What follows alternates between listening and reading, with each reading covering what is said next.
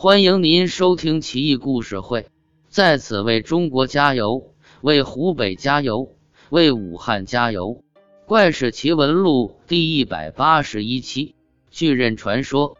河图玉版上说，龙伯国的人身长三十丈，活到一万八千岁才会死；大秦国的人身长十丈，中秦国的人身长一丈。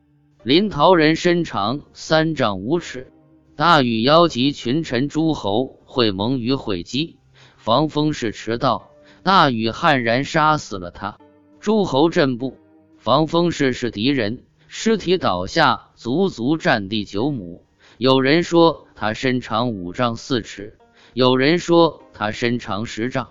春秋时，吴国攻占越国会稽，发现巨人尸骨。一块骨头都装满一辆牛车，不知道是什么人的遗骨。于是派专人到鲁国拜见博学的孔子。孔子看后说：“这就是防风氏的遗骨啊！”秦始皇二十六年（公元前两百二十一年），有十二个巨人出现在临洮，身长五丈，足迹都有六尺长。东海之外，极为边远的地方。有巨人国，称为焦瑶国，国中百姓都身长三丈。诗寒神物上也说，东北极地有人身长九丈。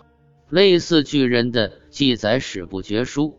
以前有一个纪录片《猎户座阴谋》，上面有很多新奇的观点，其中之一就是我们现在的地球人是第四代地球人，之前的三代都已灭绝，但留有一记。其中便有巨人族，真令人遐想啊！